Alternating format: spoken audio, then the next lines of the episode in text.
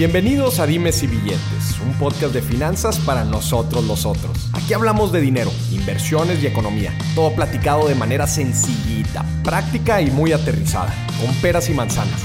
Yo soy Maurice Dieck, un fiel creyente de que necesitamos educación financiera para tomar mejores decisiones en nuestra vida. Y también creo firmemente que juntas la educación e inclusión financiera son pilares fundamentales para que todos tengamos una vida mejor. Así que prepárate. 3, 2, 1. Comenzamos. Ay, el tema de la disciplina. Qué palabrota la disciplina que tanto nos cuesta, pero tanto nos recompensa. eso es como la relación agridulce que tenemos con esta palabra, con la palabra disciplina. Bueno, pues bienvenidos a otro episodio de Dimes y Billetes. Hoy estamos en el último día del tour Sí, ya. Esta es la segunda grabación del último día del World Tour de Dimes y Billetes en Guadalajara. Estamos hablando, vamos a hablar de un tema que normalmente pues, no, es un tema técnico de finanzas, pero es un tema que está presente en todos lados. No nada más en nuestras finanzas, sino en nuestra vida también, en nuestra eh, carrera profesional, en nuestro negocio, en nuestro empleo. En todos lados está presente la palabra disciplina y bueno, también le voy a agregar ahí el tema del autocontrol. Muchas veces nos quejamos de no obtener los resultados que queremos, pero cuando rascamos lo suficiente nos damos cuenta que no estamos siendo lo suficientemente disciplinados con nuestro dinero, con nuestro tiempo, con nuestro trabajo, con nuestra constancia. Porque la constancia va de la mano de la disciplina, eso no lo puedes separar nunca. Y para hablar de este tema tan interesante y de cómo nuestra mente tiene un gran impacto en nuestra cartera y obviamente en los resultados que tenemos como personas, tengo a nada más y nada menos que a Yusef Fara. ¿Cómo estás, Yusef? Qué gusto tenerte aquí en Dimes y Billetes. Ya era hora que estuvieras. Primo, ¿qué te digo? Para mí es un honor. Para mí es un honor estar aquí. Yo he seguido tu trayectoria desde hace mucho tiempo. Te lo comenté cuando nos conocimos. Y en verdad, o sea, estoy emocionado y muy orgulloso de poder estar compartiendo esto contigo. No, hombre, muchas gracias, Yusef. Que, el, el, gusto es mío que estés aquí platicando de tu historia. También me acuerdo que cuando ahorita, que ahorita vamos a entrar a detalle a todo lo que te ha tocado vivir, a tu trayectoria creo que hay muchísima, muchísima carnita para toda la gente allá afuera, especialmente cuando hablamos de finanzas. O sea, creo que hay veces buscamos, bueno, a ver, creo que el ser humano en general, pero creo que más el mexicano. Nos gustan los atajos. Los shortcuts. Nos gusta. Nos gusta el camino, pues rápido, fácil. Y en las finanzas, Yusef, te diré que eso si no es que el 100% de las veces, el 99% de las veces, te lleva a malas, malas decisiones o malos resultados. Y, también en la vida. En la vida. No nomás en las finanzas. En la vida un atajo. Hijo, te vas a caer en un acantilado. Como si vas a llegar más rápido, pues vas a, vas a llegar muerto, cabrón. Completamente.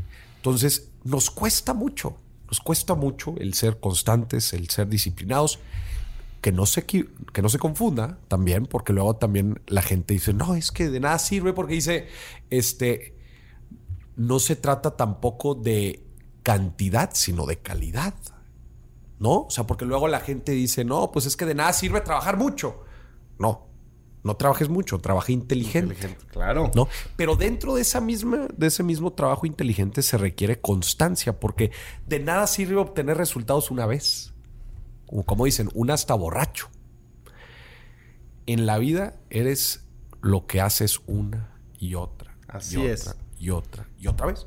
Si quieres en realidad tener éxito en cualquier cosa, no basta uno. Porque uno hasta la suerte, como decimos. Y, esta es una de mis reglas en la vida, Mauricio. A ver. ¿No?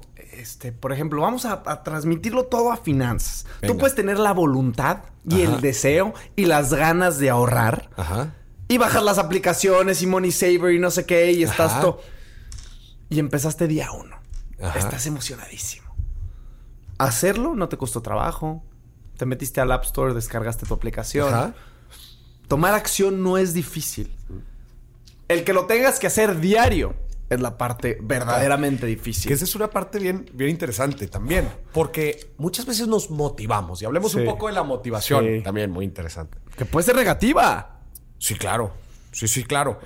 Pero ahí te va. Vamos a poner el ejemplo. Yo estoy escuchando aquí Dime si billetes, ¿no? La persona está escuchando aquí Dime si billetes y pues Dime si billetes me motivó a... Escuché este episodio sobre la disciplina con Josef y Maurice y dice, pues me motivó a ahorrar más, a invertir más, a llevar un mejor control de mis finanzas, a tomar mejores decisiones de compra, no endeudarme tanto, etc. Me motivó. Me motivó, chingón. Quizás mañana tomes buenas decisiones, pero de eso no se trata. La motivación se acaba. Claro. ¿Cuándo se acaba la motivación? Se acaba a la primer, al, primer obstáculo, al a la primer eh, evento que no tenías planeado. Que no tenías planeado a la primera eventualidad. Eventualidad. ¿Qué es lo que te mantiene constante? ¿Qué es lo que te mantiene arriba? ¿Qué es lo que te mantiene en forma? ¿Qué es lo que te mantiene en línea? La disciplina. Así es. Que es hacer las cosas que tú sabes que tienes que, tienes que hacer, aun y cuando no tengas ganas de hacerlo. Mira, hasta me puse chinito porque, porque te lo juro, me puse chinito porque no es hacer las cosas que tienes que hacer. Ojo, porque yo esto, yo esto lo aprendí cuando me deprimí, Morris. A ver. Y me, cuando me deprimí, toqué fondo y en ese hoyo busqué ayuda. Ok. Voy a terapia y me doy cuenta que está haciendo. Te deprimiste? Me deprimí porque iba a ir a la mejor competencia que había clasificado. Iba a ir a un mundial representando a México.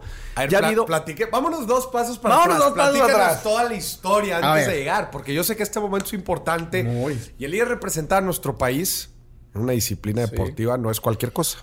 Platícanos. En dos minutos resumido. Antes de empezar, ¿quién es Yusef Fara? ¿Quién es Yusef Fara? Yusef Fara es un chavo hiperactivo, sonriente, optimista, que que a veces eh, eh, está caracterizado por tomar algunas decisiones eh, un poco, yo le diría, ah, soy muy impulsivo. Ok. Porque me gusta mucho, soy muy apasionado, Maurice. Okay. es un hombre apasionado, es un hombre hiperactivo y es un hombre que le gusta le gusta perseguir sus sueños. Bien. Pero en esa en esa en ese encontrarme, pues he tenido muchas trabas y he tenido ahora sí que muchos obstáculos. Y uno de esos fue, a mis 14 años me invitan a hacer judo. Yo en ese momento en mi vida estaba un poco deprimido porque me buleaban. Me buleaban en la escuela porque yo tomaba pastillas para ADHD. Hiperactividad y déficit de atención. Era el niño típico que estaba así en el salón de clases. te buleaban. Sí. En secundaria me buleaban feo. O sea, feo al grado de como a mí nunca me ha gustado criticar a la gente, la neta siempre he sido muy bonachón. Y yo soy el típico chavo que si ve a alguien solo, voy, me acerco, ¿qué onda? ¿Cómo estás? Este, ¿por qué estás solo? ¿Quieres estar solo? No, pues es que, ah, pues qué onda, mira, soy Yusef. En secundaria eso no existe, porque en secundaria todos quieren ser cool y todos. Entonces, de repente yo me juntaba con un grupo de personas y empezaban a criticar. Y de repente yo me sentí incómodo y me alejaba. Y de repente los otros y me fui quedando solo, güey. Ok. Y súmale esto que me tomaba pastillas y a veces los maestros, nunca se me va a olvidar el nombre de un cabrón. Porque siempre cuando me veía hiperactivo, Ajá. hey niño, ¿ya te tomaste tus pastillas? No mal. Y yo así de, pues yo llorando, ¿no? Entonces era el drogadicto, el enfermito. Entonces, feo, fuerte. Feo. Llega una amiga, se llama Hannah Beck. Su papá es el que vino a fundar Waldos a México. Ok. Vino a, ver, la fundó, tata, y la vendió. Y ella me invita una vez a una exhibición de judo. Su hermana practicaba judo y yo de... ¿You what? O sea, no tenía ni idea que era el judo. O sea, el judo es un deporte que en judo, en México, perdón, no es conocido. Sí, no figura tanto. No, y hace 15 años menos. Menos. Entonces, cuando yo voy a la exhibición, veo las proyecciones, las llaves, las, los saltos de tigre y digo, no manches, esto está con madre. yo quiero venir a entrenar. Y como estaba vulnerable, ahí encuentro una familia. Me encariño mucho con mi entrenador, con mi equipo. Y empiezo. le entraste de lleno. Le entré de lleno. ¿Cuál fue el pedo? Yusef hacía ayudo porque le apasionaba. Y Yusef siempre ha sido muy competitivo. Sumamente. Compito en todo. Ok. Cuatro años pasaron. y perdí todas mis competencias. Todas. En, cuatro años, en primo. cuatro años no tuviste una victoria. Y no, nomás no tuve una victoria. Era el cabrón que se hacía pipí antes de competir por los nervios. Era el güey que lloraba. Era, para que me entiendas, mis rivales cuando iban contra Yusef, Ajá. parecían pavorreados. Güey, güey, contra Yusef. ¡Ya gané! Me pusieron al flan. Me- sí, el plan. Ahí viene, viene el plan. Oye, a ver, nada más tiempo. Creo que es. eh, ¿Es Yusef o Yusef? Yusef. Yusef. Ya. Sí. No, hombre, te he estado diciendo mal, güey. ¿Por qué No, me pues es dices, que mira, es que todo me dicen Yusef. Entonces, ya, es, es Ya, Yusef. ok. Bueno. Entonces, era muy fuerte. Cuatro años, primo. Lesiones, desmayos, porque en judo pues te pueden asfixiar y si no tapeas, desmayos, me reventaron el hombro. ¿Quién te decía que le, seguía, que le siguieras, güey? O sea, ¿qué te motivaba a seguir? La neta, mi mamá, güey. O sea, mi mamá, y no es que le gustara que me estuvieran dando en la madre, ¿va? Sí, Pero- Sí, porque aparte no es, no es como el fútbol, el básquet, que Sí, de, ay, no perdimos. No, acá pierdes y estás todo. Son madrazos, güey. Sí, claro. Mi mamá toda su vida fue deportista de alto rendimiento. Fue considerada de las mejores bailarinas en México. La Bailaba. invitaron, sí, bailaba ballet. La invitaron al ballet de Cuba, que es un ballet increíble. Bueno, después tiene una lesión. De- ah, después se va a atletismo, fue campeona nacional, tuvo el récord nacional muchos años No y después se lesiona y para rehabilitarse entra a natación y en natación se convierte en top 10 a nivel mundial. ¿Cómo, güey? Te lo juro. O sea, top tu- 10 a tu nivel mamá mundial. Era una máquina. Una máquina. Asesina del deporte. Porque le fascinaba competir. Y eso no lo transmitió a mí y a mis hermanas. Entonces era obligatorio hacer deporte. Ya. Sí, Punto. No, no, no, me queda claro. Obligatorio. me queda claro, güey. Entonces, mi hermana también es parte de la selección nacional de rugby. Acaba de llegar de Mónaco buscando su pase olímpico a. Tokio. Qué chido, güey. Y entonces la gente nos dice, ah, es que son sus genes. ¿Cuáles son tus genes? La verdad es la disciplina y la constancia y el amor a competir que nos fue dando mi mamá. Y en este caso, Jorge Urreta, que fue como nuestro papá, no es nuestro papá biológico, pero fue nuestro padre, que Jorge fue dos veces olímpico y tuvo récord mundial en natación. Entonces yo tenía estos dos maestros. Yusef no sabía competir. Y una competencia es 90% mental. Como tú, tú sabrás, cuando Sí. tú estás aquí a punto de hacer algo, a nivel lo que quieras, es una negociación. Sí, es mental. Es mental, porque ya no vas a aprender nada que no sepas ese día. Y Yusef lo que quería hacer es, Yusef quería llegar a negociar leyendo so- sobre el güey con el que iba a estar enfrente. ¿Y quién es? A ver, Morris. Ah, es de Michoacán. Eh, ok, tiene dimes y, y billetes y su madre. Y, y en la competencia, ¿qué crees que pasaba? Yo quería hacer cosas. Yo veía videos de campeones mundiales y los quería invitar el día de la competencia. Ya. Pues me reventaban. Oh, no. No, no confiaba en mí. Entonces fue un proceso. De cuatro años. Cuatro años, sin primo. Una sola victoria, güey. Al cuarto año, yo logro mi primer victoria y fue porque dejé de entrenar. Yo estaba llorando, estaba a punto de tirar la toalla. Cuando tú dices, ¿por qué no tiraste la toalla? Yo estuve a punto de tirar la toalla. Y una vez llorando, llegué con mi entrenador y le dije, ya estoy hasta la madre. Ya tenía casi 20 años, primo. O sea, ya no está chiquito. Ay, oye, ya te han puesto muchas palizas, güey. Muchas putizas, perdón. 20 años. Y me dice, ¿cuántas horas entrenas, Yusef? ¿Y cuántas horas entrena la gente que te gana? Y yo así, ¿Cuándo entrenabas tú? Yo entrenaba tres horas al día. ¿Y ellos? Cuando la gente que me ganaba entrenaba tres o más. Ok. Y me di cuenta porque ellos a veces hacían doble sesión, yo no. Entonces, en cabeza, güey, ¿cómo le voy a ganar a alguien que es Sí, superior claro, a mí? sí, claro, Y pues que además entrena más. Sí. No se puede. Sí. Ahí es donde dije, ¿sabes qué? Tienes razón, le he estado cagando. Y alguien que explica esto súper chingón es Malcolm Gladwell. ¿Has oído su- de libro claro. Outliers? Sí, claro. Yo soy... Muy bueno. Muy bueno. Yo soy el ejemplo humano viviente de que esa teoría es real. De hecho, una conferencia, acabo de ir a dar una TED. Mm. Y se llama Terquedad con propósito, 12.288. Y esas 12.288, yo sumé el número de horas que me tomó por ser campeón nacional y empezar a representar a México a nivel mundial. Y fueron 12.288 horas. Malcolm Gladwell dice que después de 10.000 horas de alguna actividad, obtienes maestría en algo. Cabrón, ¿cómo quieres ahorrar? ¿Cómo quieres ser bueno en finanzas? Si acabas de descargar el app y ya te aburriste al día 3, Claro. llevas media hora en finanzas. Claro. ¿Cuántas horas le dedicas al día, Moris, a tus finanzas? ¿Seis, siete horas? Fácil, porque No, en está esto te dedicas hasta más. Entonces, ¿te quieres ser un experto en finanzas? ¿Le dedicas media hora de tu día? Si le sumas, tardas más de 52 años en llegar a esas 10 mil horas. Por eso llegas a tus 60 y, ay, apenas te cayó el 20 de cómo hacer tus finanzas. Pues ya, ya sumaste. Qué interesante, cabrón. Está muy fuerte. Y eso pasa mucho en México. Queremos ser expertos en algo al instante. Queremos resultados, güey. Al instante. sí, resultados. Queremos resultados, ¿no? Sí. Y la vas a. Y tienes que entender y tienes que ser consciente que la vas a regar. Que la vas a regar ahorrando. Que tal vez no lo estás haciendo de la mejor forma. Te van a madrear cuatro años, güey. Oh, claro. Y, y- y me pasó lo mismo a- conmigo en mis finanzas personales. Cuando empecé, invertía en puras pendejadas. eh, me vieron la cara. Quería invertir en cosas con riesgo para tener lana rápido. Sí. Hasta que sí, hubo un año y medio, dos años, yo estaba feliz. Y de repente se desaparece la empresa y traca, toda tu lana bye.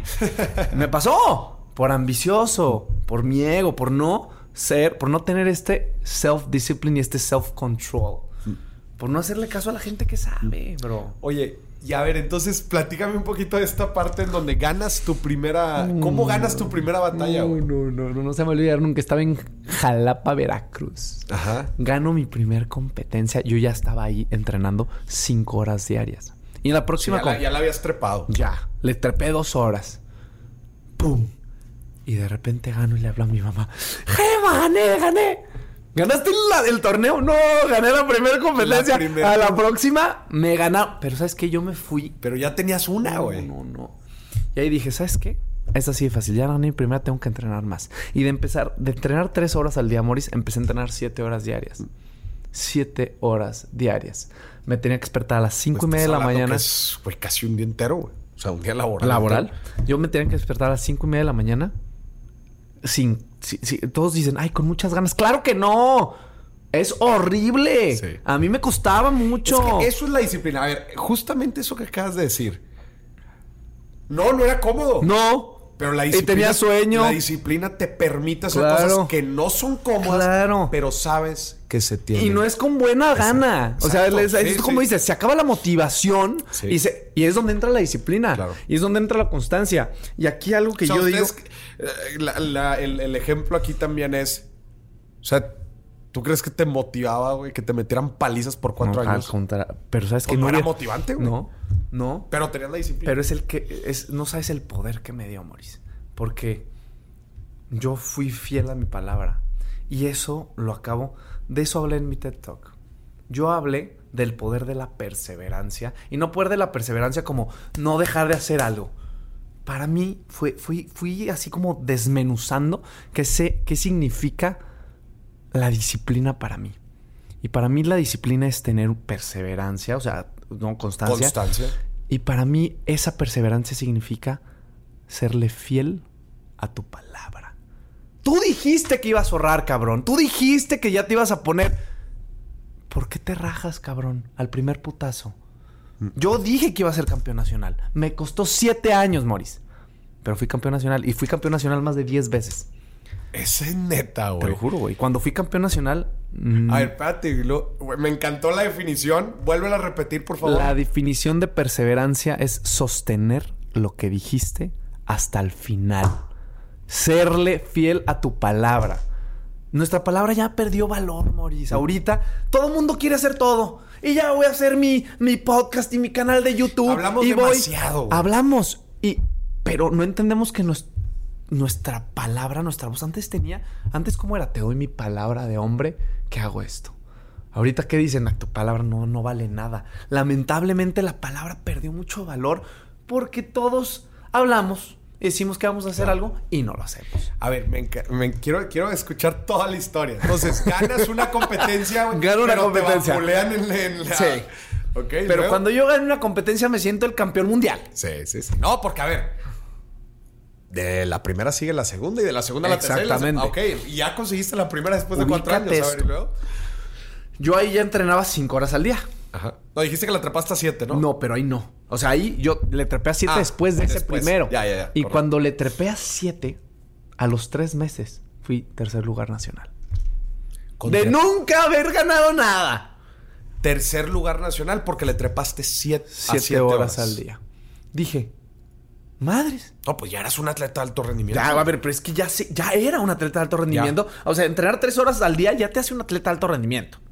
Yo creo. Sí. Sí, no. Bueno, no. No. Era un atleta normal. Tres no. no. Cinco igual cinco sí, ya. porque cinco ya, ya yo creo que ya son dos Es que llevaba muchos años. Llevaba muchos años. Entonces, sí, tienes toda la razón. Yo empiezo a entrenar cinco, gano mi primer competencia, digo, ok, es así de fácil, le aumento a siete. Tercer lugar nacional. Entonces, Yusef ya no es el chavito que se hacía pipí, que... Y ahí yo empiezo, aquí es, hay, hay otra, porque no nomás, es, no nomás es trabajo duro, Moris. Yo me di cuenta que necesitaba ayuda mental. O sea, y no que estuviera loquito, no que estuviera enfermo, no que... En México hay un tabú con ir a terapia. Y yo empiezo a ir a terapia para conocerme, para quitarme estos miedos, estos bloqueos. Y digo, güey, soy bastante poderoso, la neta. O sea, tengo mucho potencial. Lo único que tengo que hacer es creer en mí. Y me enseñaron técnicas mentales para estar listo ante una competencia. ¿Qué fue lo que te... ¿Qué, detonó el que fueras a terapia por primera vez? Yo llevaba yendo a terapia casi toda mi vida. Ah, ¿Por qué? Ya, ya. Pues porque era un niño problemático. Ya, correcto. Pero no me gustaba ir a terapia. Porque yo lo atachaba. Yo lo. Yo. Ir a terapia era malo para mí porque significaba. Yusef es un niño empastillado, hiperactivo. Ya. Problema. Cuando yo empiezo a hablar con Jorge Urreti y mi mamá y me decían, Yusef, es que tú tienes todo para ganar, pero tu mente te traiciona. Mm. Tienes que encontrarte un buen psicólogo deportivo que te enseñe a competir. Entonces, empiezo en la búsqueda de este psicólogo y con la ayuda de Jorge y mi mamá, me enseñan a competir mentalmente. Mentalmente. Entonces yo veía a Morris. Yo decía, Morris, ah, financiero, lleva desde sus 13 años aprendiendo y la chingada. Lleva muchos años, tiene 20. Ok.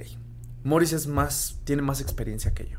Porque así veía a mis rivales, ¿no? Que me, me, llevaban ganando 7 años, güey.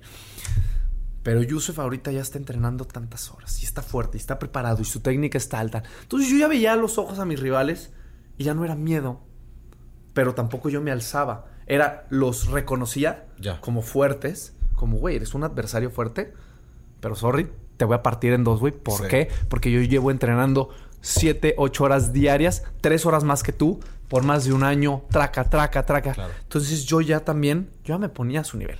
Entonces yo los veía a los ojos y ya no era miedo, ya era, veis, somos iguales. Tú y yo somos iguales, nomás que yo tengo más preparación que tú. Aunque tú tengas más talento, me vale madre.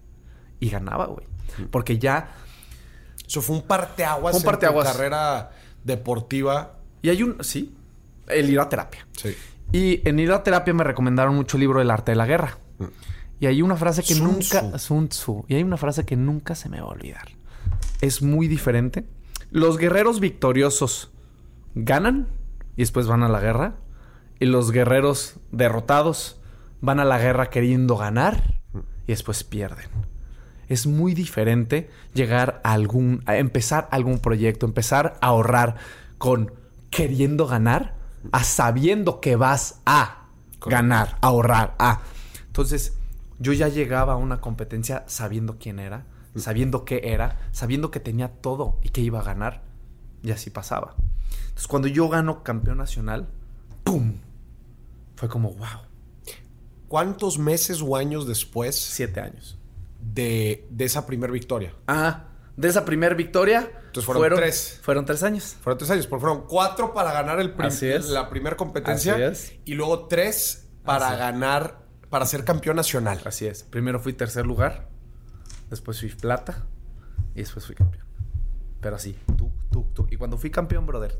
eso, eso es a lo que yo le llamo el interés compuesto, güey. Exactamente. De Malcolm. No, ¿cómo se llama? Pues es el concepto del, interés, del interés compuesto. El, Hardy. Que, que, puedo aplicar para las inversiones. El, el, compounding. El compounding. Pero, pero sí, porque tú tuviste ese primer resultado que fue esa. Que fue esa primer. Este. Esa primer victoria en esa competencia. Pero luego de ahí no le frenaste, güey. No, al contrario. Vámonos, cabrón. tuve que, tuve que meterle más. la velocidad. Así es. Y después, algo muy fuerte aquí es... Cuando yo me voy a vivir al Comité Olímpico, no a México, allá estar internado con la selección nacional. Porque quedaste campeón nacional y luego qué sería. Quedé campeón nacional una vez, quedé campeón nacional dos veces. A la tercera que quedo campeón nacional, yo digo, yo ya quiero. ¿Seguidas? Sí. Yo digo, ya quiero representar a México. Ok. Entonces me voy a vivir. Era el siguiente paso. Dejo, dejo todo, porque tienes que dejar tu, tienes que irte a vivir a México, yo vivía acá. dejo estudiar, dejo todo, digo, voy a luchar por mi sueño. Y me voy a ir a México, pero ahí estás 24/7 en tu deporte. Y sabes qué, no es tan sano. Es la verdad. No es tan sano porque estás viviendo en un internado con deportistas mm. donde no puedes salir, donde... O sea, siento que me cansé. Porque lamentablemente las condiciones en México, y no se trata de hablar bien o mal, mm. pero no son adecuadas. Ok, de los deportistas de alto Yo por ser deportista de alto rendimiento en México, a mí me pagaban 2.300 pesos mensuales, brother. Ya. Entonces entrénate... No hacías nada más. O sea, entrénate nueve horas, ocho horas al día. Y aparte, ¿cómo le das para vivir, güey? Con dos mil pesos que te alcanza. ¿Y qué te daban? ¿Residencia? Ahí me daban todo. Residencia, alimentación, o sea, nutrición. Ya, estos, estos dos mil y cacho pesos eran extras, digamos. Extras. Pero sí. Pero, brother, te quieres, quieres salir al cine con tu chava y se te acabó en una salida tus dos mil pesos. Entonces dices, gracias a Dios yo tenía el apoyo de mi familia, siempre fui muy movido, hacía business donde podía y como podía. Pero es muy difícil. México tiene muchísimo talento, brother. Pero lamentablemente muchas de las circunstancias no. Y ahí yo estando en CONADE, en esta, eh, no, estando en este como internado, me doy cuenta del valor de mi palabra. En terapia. Ya. Y desde ahí he tratado de honrarla, brother. Honrar a tu palabra. Ok. Porque tiene mucho valor y tiene mucho peso. Y desde que empecé eso no es broma. O sea, he, tenido saltos, llamémosle cuánticos o exponenciales, en todos los proyectos que hago.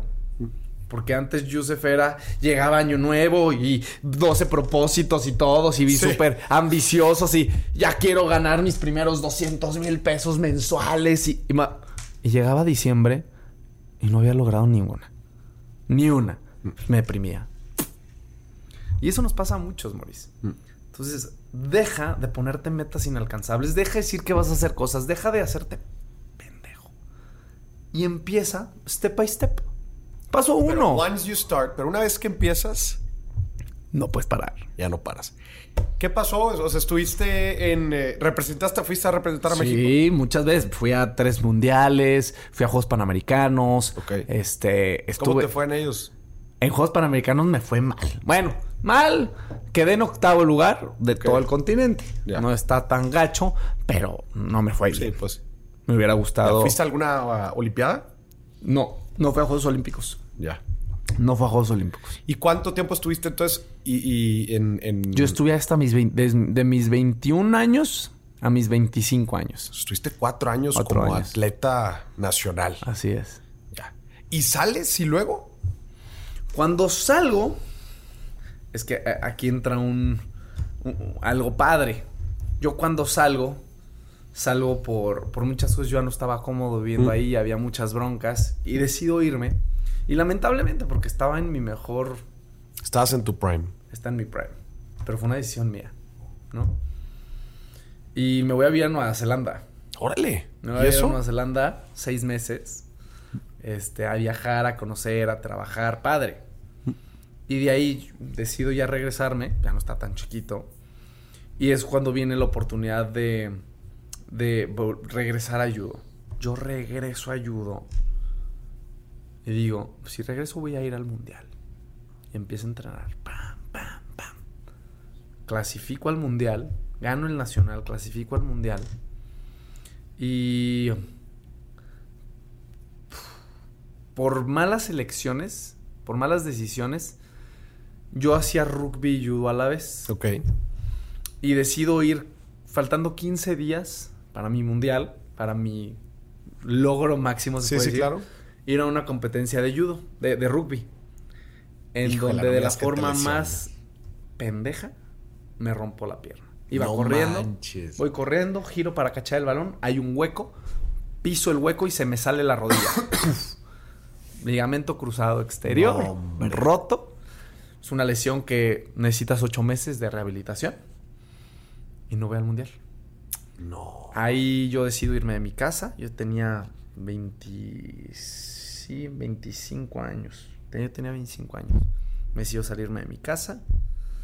Este, empiezo a vivir solo. Me deprimo. Me quedo sin lana. Me quedo sin amigos. Me quedo sin familia. Pero todo fue decisiones. Madres, güey. Entonces fue duro, güey. Ese proceso fue muy duro. ¿Cómo saliste? Salí porque un amigo, güey, un día me fue a buscar. Y cuando ve cómo estaba viviendo, dice, ¿qué pedo contigo, güey? O sea, necesitas ayuda. O sea, ¿no, te has dado cuenta que estás viendo en mierda? Mm. O sea, para que me entiendas, yo desayunaba y comía avena, güey. De plano. Con agua. Porque no, no, no había para más. Y no me importaba, güey. O sea, sí estaba siendo muy mediocre. Mm. Entonces, este amigo me da unas cachetadas, pa, pa, pa, y me dice, cabrón, ¿qué pedo? Vas a terapia ahorita y, qué pedo con tu familia. Y empecé en este proceso a través de disciplina. Y aquí es algo bien bonito, porque yo creo que aunque la disciplina y la constancia es algo que tú vas a decidir, es súper importante tener un equipo, Maurice. O una manada, como yo le digo. Ok. Porque solo no vas a poder. Aunque seas sumamente disciplinado. Aunque seas... En el deporte tienes a tu entrenador. Tienes a tu familia. Tienes a tus rivales. Tienes a... En las finanzas tienes a tu mentor. Tienes a... Mm. Solo no puedes. Aunque seas sumamente comprometido, sumamente disciplinado, va a llegar... Van a haber trabas que no puedas brincar tú solo. Que necesites de alguien que te dé la mano. Es, muchas veces yo también eso lo platico en el tema de las parejas, por ejemplo. Que es bien importante que desgraciadamente mucha gente lo pasa por alto el tema de las finanzas en pareja y las finanzas en general familiares.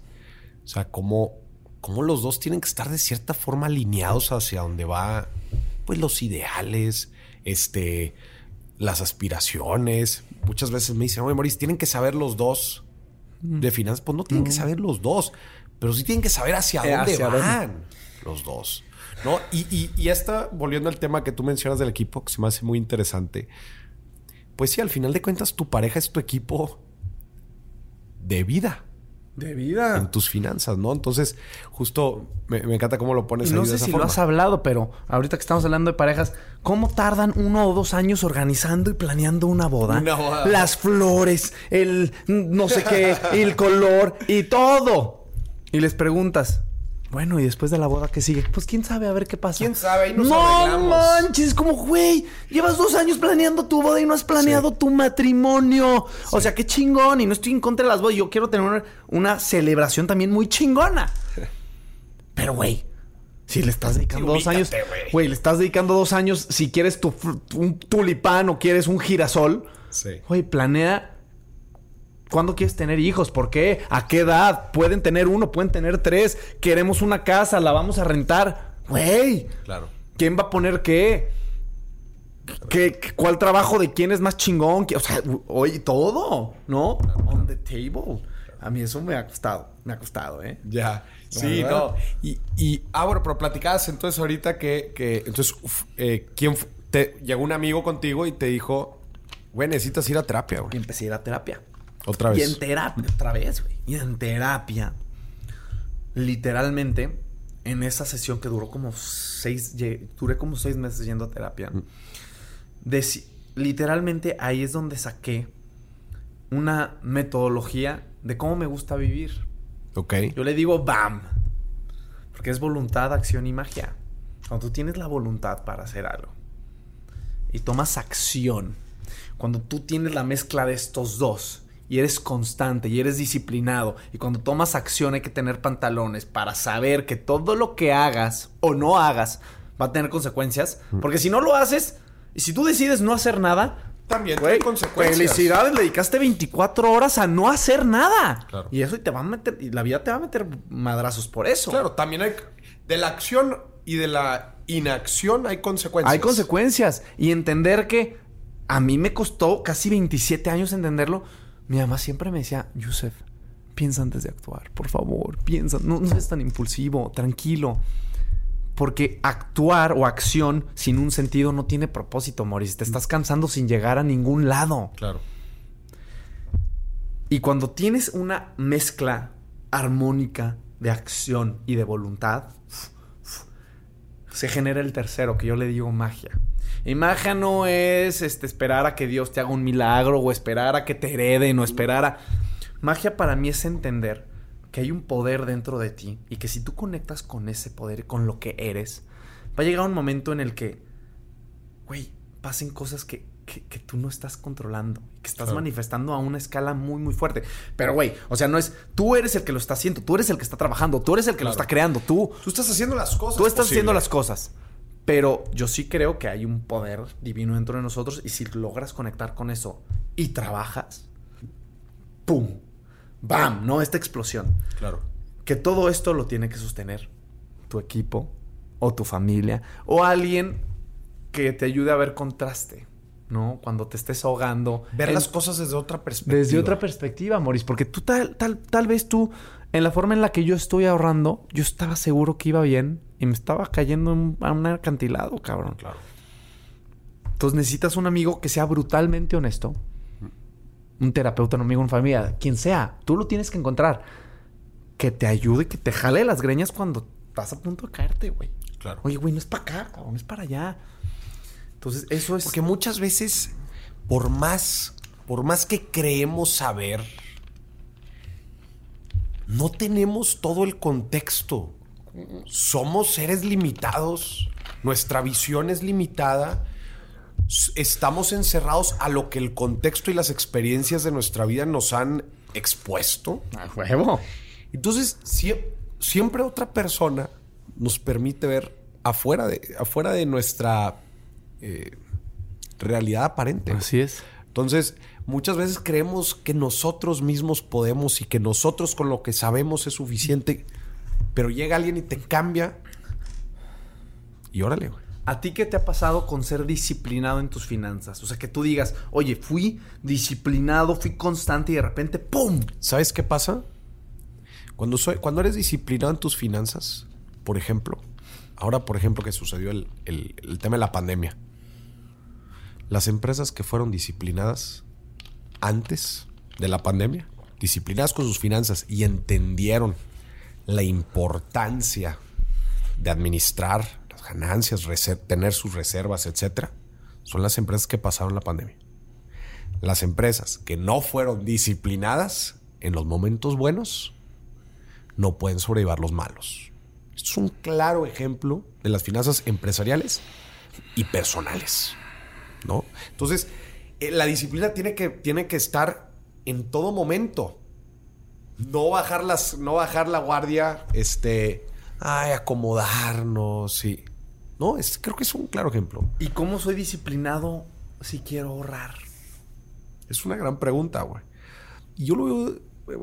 Hay, hay varias formas. obviamente, creo que la disciplina en el ahorro viene mucho, primero que nada, con la conciencia, ¿no? De, de, saber, oye, bueno, pues, cuáles son mis recursos, ¿no? ¿Cuáles son mis responsabilidades? ¿Cuáles son mis ingresos? Pero también conciencia de cuál es el objetivo. Porque muchas veces lo perdemos. Y sabes qué, como que yo le digo a la gente, la palabra ahorro es la palabra más de hueva que existe. La neta. ¿No? Sí, ahorrar. La palabra está ahorro está de la chingada, güey. es, la palabra más de hueva que hay. Y yo le digo, es que le están haciendo mal. O sea, primero tienes que tener conciencia, que es lo que te acabo de decir. Y después tienes que saber el objetivo, el propósito. ¿Para qué? Siempre, el dinero siempre tiene un flujo. No, Mori, no tiene un flujo porque lo estoy almacenando, lo estoy ahorrando, lo estoy guardando. No, siempre tiene que tener un flujo, un propósito. Nada más que no, no ha sabido dárselo. Cuando nosotros ahorramos, en realidad lo que estamos haciendo, para empezar, ahorrar infinitamente no es bueno. Obviamente tampoco le estás perdiendo a la inflación. A ver, yo lo que les digo es, el ahorro sirve cuando tenemos un ahorro para algo que queremos en el corto plazo o para el ahorro de emergencia. Punto. Pero eso que queremos en el corto plazo, si nos queremos ir de viaje, si nos vamos a comprar un televisor, si nos vamos a enganchar una casa, lo que sea, ese es el objetivo, ese es el flujo, ese es el propósito. Si va a ser, el, si va a ser para emergencias, ese es el propósito. ¿Y cómo no te va a motivar el tener un colchón, una sábana de emergencia para cuando venga algo difícil? El problema es que nada más hablamos del ahorro como, ah, sí, tengo que separar algo importante para quién sabe cuándo. No, no, no. Y después del flujo vienen las inversiones. Ahora sí, dale un propósito a ese dinero. Si bien va a ser el retiro, si bien va a ser eh, un activo que te dé flujo de efectivo, lo que sea. Pero ese es el flujo. Entonces, Joseph, conciencia y propósito. O sea, ahorrar por ahorrar, no. No, ¿para qué? Que, tienes que saber para qué sirve. para, no el por qué, el para qué. ¿Para qué? Hay que cuestionarnos antes de empezar a ahorrar. Ahora, no les estoy diciendo a la gente que esto es mágico, ¿verdad? Y que toda la gente va a saber ser consciente y saber qué propósitos tiene que, tiene que tener su dinero. Les voy a decir algo. No, no, no los enseñan en ningún lado. Pero, por ejemplo, dime si billetes. ¡Te enseña! Hace un gran esfuerzo. Claro. Por volverte más consciente y por darte el conocimiento que necesitas. Aquí en el ejemplo que ponía Yusef, pues el equipo, nosotros somos aquí un equipo buscamos ayudar dando conciencia y dando conocimiento para que la gente pueda... Porque no perdamos de vista cuál es el objetivo de estas dos cosas. ¿Cuál era? Ahorrar. Ah, no. Comprarte algo a corta. Bueno, ah, bueno, tener algo. Disciplinarnos. perdón. Disciplinarnos. Era el objetivo. Ya, sí. Yo para disciplinarme para el ahorro. Ya, claro. Necesitaba tener conciencia sí. y propósito. Sí. ¿Verdad? Porque luego la gente dice, no, Boris, pues es que sí, ya sé que era importante ahorrar y me lo puse de propósito, pero pues para febrero ya dejé de ahorrar. Perdiste conciencia y perdiste propósito. Claro. Porque en los momentos más duros, yo, yo pongo el ejemplo como en el ejercicio. Es en todo. Como, ah, exacto. Si pierdes el propósito y si pierdes la conciencia de tu estado de, tu estado de salud y por qué es importante que te pongas a hacer ejercicio y el propósito, cuál es tu meta, ¿qué tanto te vas a motivar para hacer ejercicio? Es bien difícil tener esa disciplina. Me gustaría preguntarte, Yusef, tú que has sido atleta de alto rendimiento, ¿cuáles crees que son los grandes errores al momento de ser disciplinados de la gente? Acabas de darle en el grano, Mauricio. Yusef antes competía según él, quería ganar, quería esa medalla, ese reconocimiento. Porque Yusef quería ser visto por papá. reconocimiento. Mi papá, nos abandona cuando yo tengo dos años, güey. Mm. Y yo inconscientemente quería destacar. En lo que fuera. Era sumamente competitivo en lo que fuera porque yo quería que mi papá me viera. Entonces ahí mi propósito no estaba claro ahí fueron los cuatro años que me reventaron. Cuando lo hago consciente que, oye, no le tengo que dar, no le tengo que dar gusto a nadie. Si vas a hacer judo, hazlo porque te apasiona, porque, porque amas hacer judo. Claro. No por darle gusto a alguien. Y ahí es donde empecé a crecer muchísimo. En la disciplina, porque también te puedes perder en la disciplina. No te puedes perder en esta terquedad si no tiene un propósito. De hecho, para mí la definición de perseverancia, que es serle fiel a tu palabra, pero como yo abrí la T es terquedad con propósito. Terquedad con propósito. Así se llama la plática. Dame un ejemplo de terquedad con propósito. Un ejemplo de terquedad con propósito. Yo me voy a despertar todos los días a las 6 de la mañana a entrenar, porque ya lo dije y voy a serle fiel a mi palabra. Pero ¿para qué me voy a despertar a las 6 de la mañana? Si no lo tengo claro, no lo hago. Yo ya no lo hago. Porque yo sí creo que el cuestionarte es un atajo al éxito muy cabrón. Pero lamentablemente ahorita la gente, y en México mucho, no nos cuestionamos.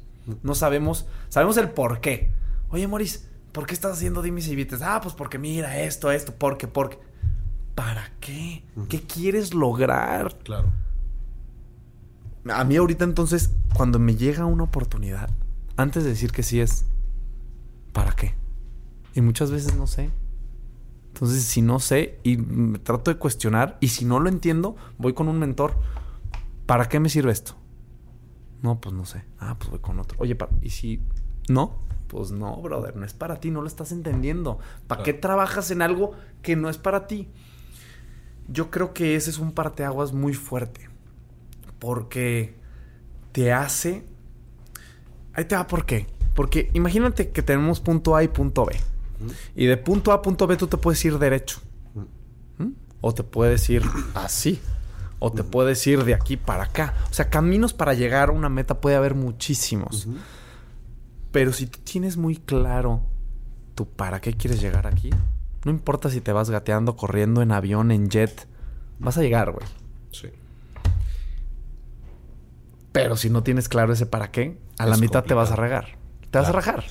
Y me gustaría darle doble clic a, justo lo que normalmente sucede eh, cuando se habla de disciplina. Vamos a, vamos a imaginar, vamos a poner un escenario para que la gente se lo imagine. Vamos a imaginarnos 31 eh, de diciembre con los 12 propósitos, ¿verdad? Y te pones el propósito de hacer ejercicio todas las mañanas. Entonces empieza enero y ahí vas. Pácate, pácate, pácate, pácate. Llega el 1 de febrero. 1 de febrero. Y en el, en el ser humano existe algo que se le llama el weak state, que es el estado débil. Es el estado débil del ser humano. Probablemente ahorita tú y yo aquí no, no estamos en un estado débil. Estamos, pues son las, ya van a ser la una de la tarde.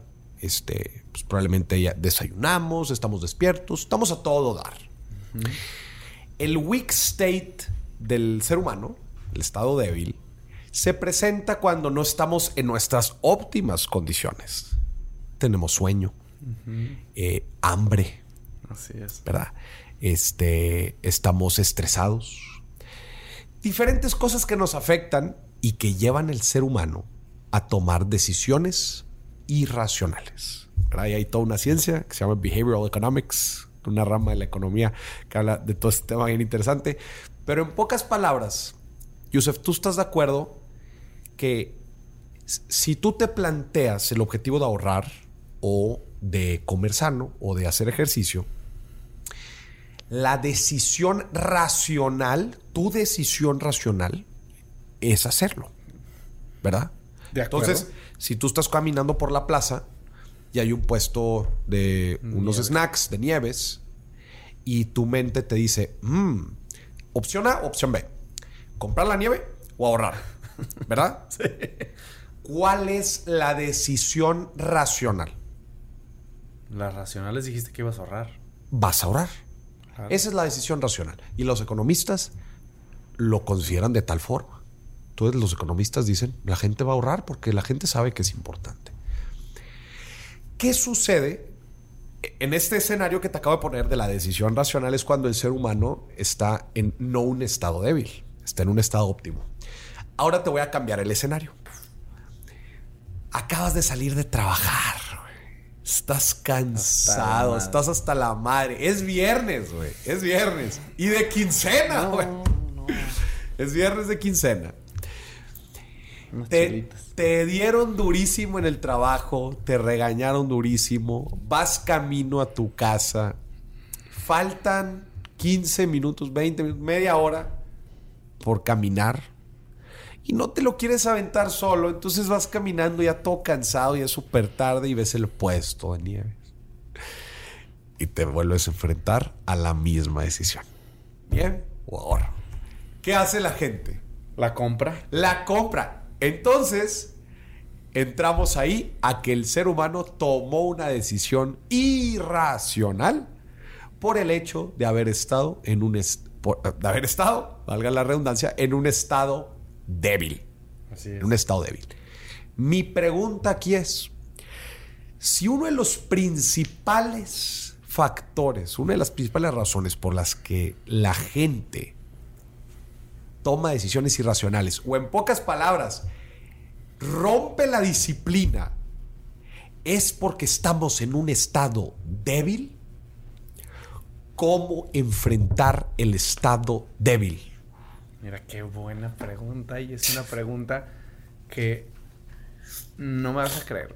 A ver. Se la hice a mi psicólogo mucho tiempo. Porque yo, no, yo la tenía que encontrar. Yo no quería que él me diera su respuesta. ¿Cómo resolver el estado débil? Yo le, Y es que le decía, es que, a ver, de la voluntad a la acción, porque mis tres reglas que yo me había puesto era voluntad, acción, magia.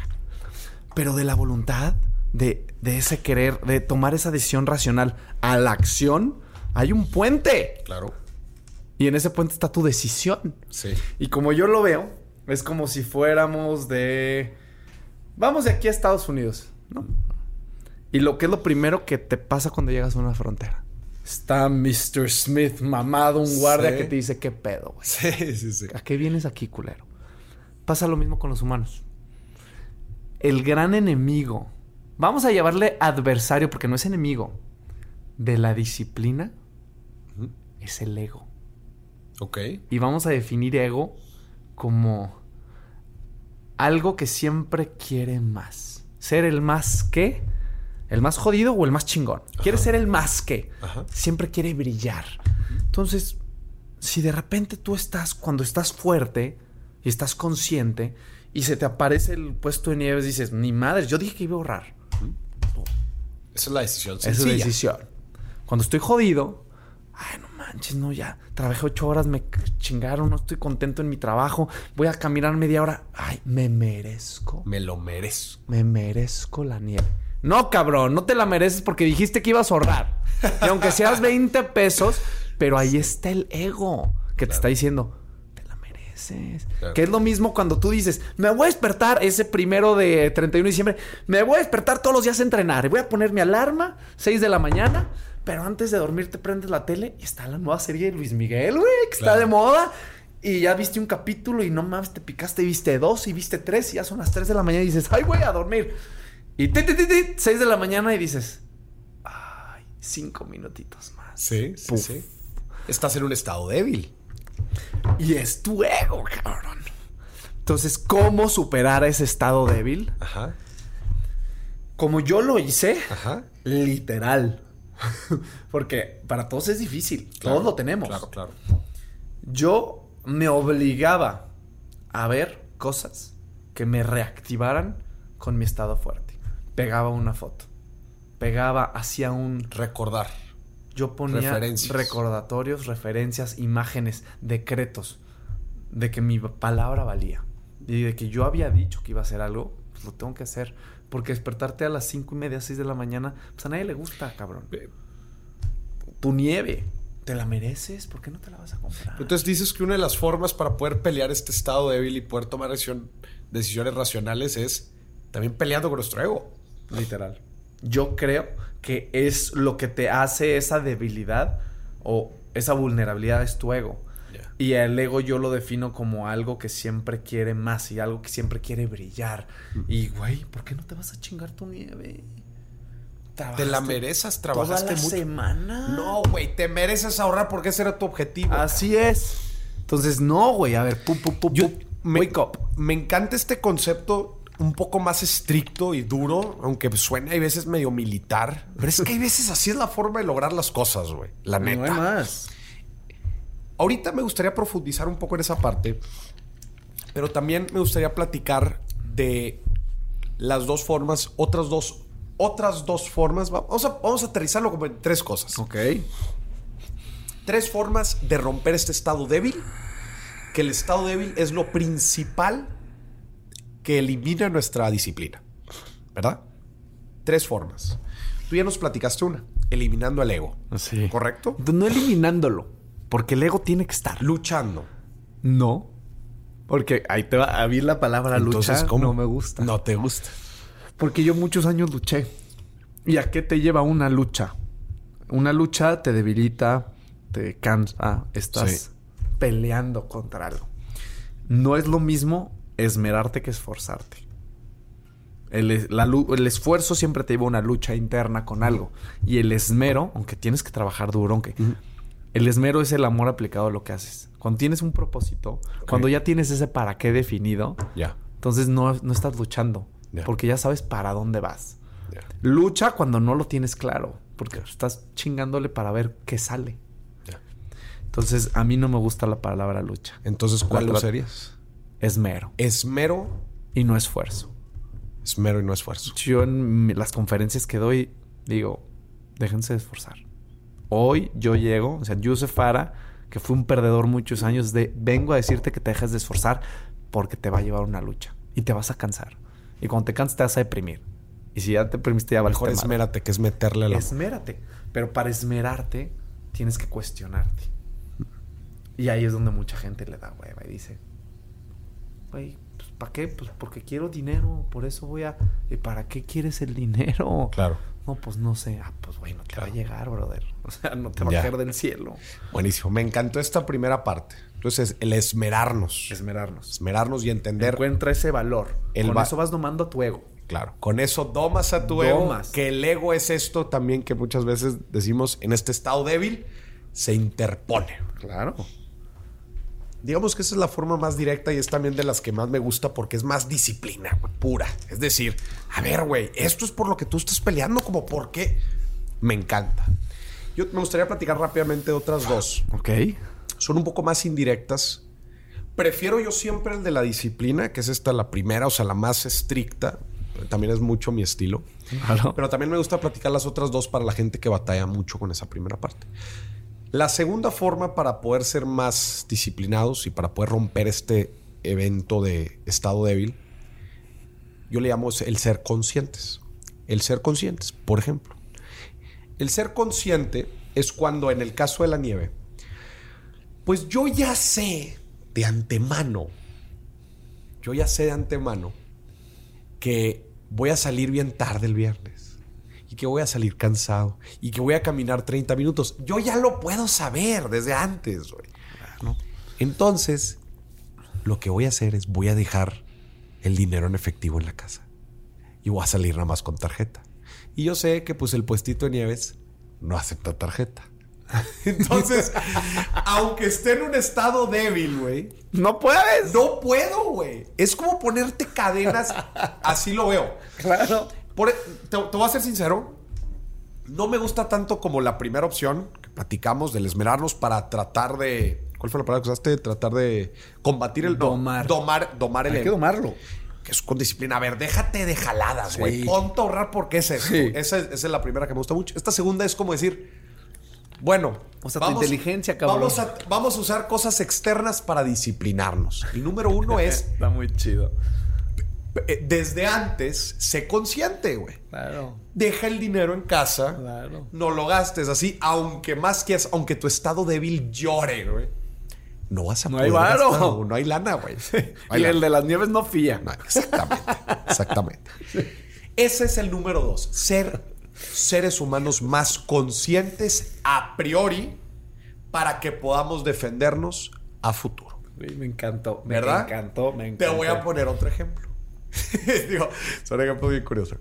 A ver, si yo sé que si compro un vuelo a las este 2 de la tarde, pues yo sé que me voy a tener que ir antes al aeropuerto, no comido, y voy a tener que gastar en el aeropuerto.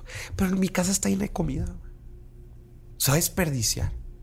Entonces yo, a priori, conscientemente, decido mejor irme en un vuelo un poco más tarde para que me alcance a comer en la casa, aprovechar lo que ya compré, comer bien, no gastar de más y así me voy. Conciencia. Conciencia a priori. Esa es una segunda forma para vencer. Está buenísimo. Para ser disciplinados. Claro. Ser disciplinados, no militarmente hablando. y la tercera, y la tercera forma de ser disciplinados es a través de dispositivos. También pueden ser llamados facilitadores o herramientas. Por ejemplo, en las finanzas hay una muy típica que es, pues si tú quieres ahorrar y te quieres quitar la tentación de tus estados débiles, etcétera, automatiza el ahorro. Así aunque estés, así aunque te quieras quemar la lana, no puedes, güey, porque no hay lana, porque ya hubo un robot que te quitó la lana. Así es. Te quitó la lana. Así empecé yo. ¿No? Otro dispositivo financiero, pues es, por ejemplo, para la gente que maneja mucho efectivo, pues si vas a salir con tus amigos, pues nada más te llevas el billete que vas a gastar y ya. Luego con la tarjeta se nos puede hacer muy fácil. Así es. Dispositivos. Por ejemplo, cuando hacemos ejercicio, pues un dispositivo interesante puede ser, pues si quiero correr, este, pues 30 minutos, pues me pongo una alarma de 30 minutos y no voy a dejar de correr hasta que suene la mendiga alarma. Así es. Dispositivos. Otro dispositivo. Perdón, te voy a dar un ejemplo de la conciencia del, del, modelo 2, este, aplicado no nada más en las finanzas, también en el ejercicio. A ver, me voy a proponer hacer ejercicio en las mañanas y voy a poner alarma a las 6 de la mañana. Maurice, ya sé que no me voy a levantar a las 6. ¿Por qué? Porque para empezar, me duermo muy tarde, entro a trabajar muy temprano, ya sé que a la mera hora voy a, no voy a ir y me voy a rajar porque estoy en un estado débil en las mañanas y no voy a... ¿Sabes qué? Mejor voy a hacer un ratito en la noche. Y en la noche sí, en la noche sí me puedo disciplinar a hacer ejercicio. Fui consciente. Entonces, esa conciencia me permite tomar mejores decisiones y así ser más disciplinado. Entonces, resumiendo todo lo que hemos estado hablando, que me encantó todo este relajo que hemos hablado de la disciplina, tres formas para ser más disciplinados. Número uno, esmero. Esmero para... Encuentra el amor aplicado a lo que haces. Hay que cuestionar. Cuestionar por qué hacemos lo que hacemos. Para domar a ese ego. Para domar al ego. Y aún así que nos digamos, es que yo trabajo muy duro y por eso me lo merezco. No, tú dijiste que ibas a ahorrar, así que ahorra. Te mereces ahorrar para lo que dijiste. Para lo que dijiste que querías para ahorrar y la neta, la neta, la neta, yo soy, yo soy la neta medio, medio militarizado y no, no fui a ninguna academia ni nada. Pero me gusta ese tipo de. Pues sí. Eh, sabe escuchar medio, medio casual, pero déjate jaladas, güey. Ya. ya déjate jaladas. Hay mucha gente que me dice, no, Mauricio, es que, ¿cuál es el truco? Siempre, ¿cuál es el truco para pagar las deudas? Págalas, güey. Sí. No hay otro. Mauricio, ¿cuál es la forma? ¿Cómo? ¿Cuál es el secreto? Págalas, güey. No hay otra, güey. Ya, ya te lo gastaste, ya, lo debes. Hazte responsable. Oye, Boris, pero si no quiero, págalo, págalo. No, no, pero debe haber un secreto. No hay secretos, güey. No hay secretos. Te vas a burlar. Yo le hice esa pregunta hace como seis años a uno de los mentores que tenía. Oye, es que debo tanto. ¿Hay alguna...? ¡No! Me dijo lo mismo. Págalo. ¿Lo debes? Sí. Págalo, cabrón. Y luego empiezas a indagar. No, es que no tengo. Y luego, ah, pero ayer te fuiste con tus amigos a comer, ¿verdad? Ah, ¿tú no ah. tenías? Disciplina, papá. Dura y pura. Esa es la primera opción. La segunda opción, habíamos dicho, eran el ser consciente a priori convirtámonos en seres más conscientes a priori para que podamos tener mejores son Estrategias. Que son estrategias para poder domar, en este caso, ahora a nuestro estado débil. Y el punto número tres es utilizar herramientas, facilitadores, este, dispositivos, también herramientas, tecnología, que hoy en día la tecnología nos permite este, también pues encasillarnos a ser disciplinados para aplicarlo no nada más en nuestras finanzas, en cualquier cosa en la vida. No, pues bueno. No, no. ¿Qué tiró? La gente que está escuchando este episodio, a ver, si mañana no se disciplina para algo, yo creo que me manda un mensaje y tiramos este episodio. O sea, en verdad, pues, por el amor de Dios. ¿Qué onda? sí, o sea, ¿Ya? Si, esto no te sirvió, piensa en mí. Es más, piensa en Yusef y en mí. Piensa en nosotros. La próxima vez que te encuentres en un estado débil.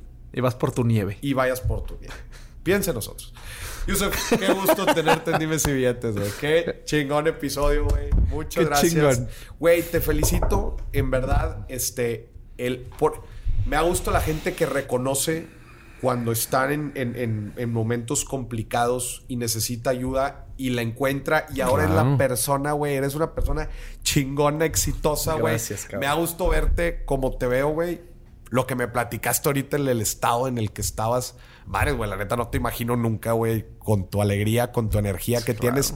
Pero bueno, así pasa en la vida, ¿eh? Y, el primer paso, como todo, es, es aceptarlo. Aceptarlo. Que, que lo tenemos, y pedir ayuda. Claro.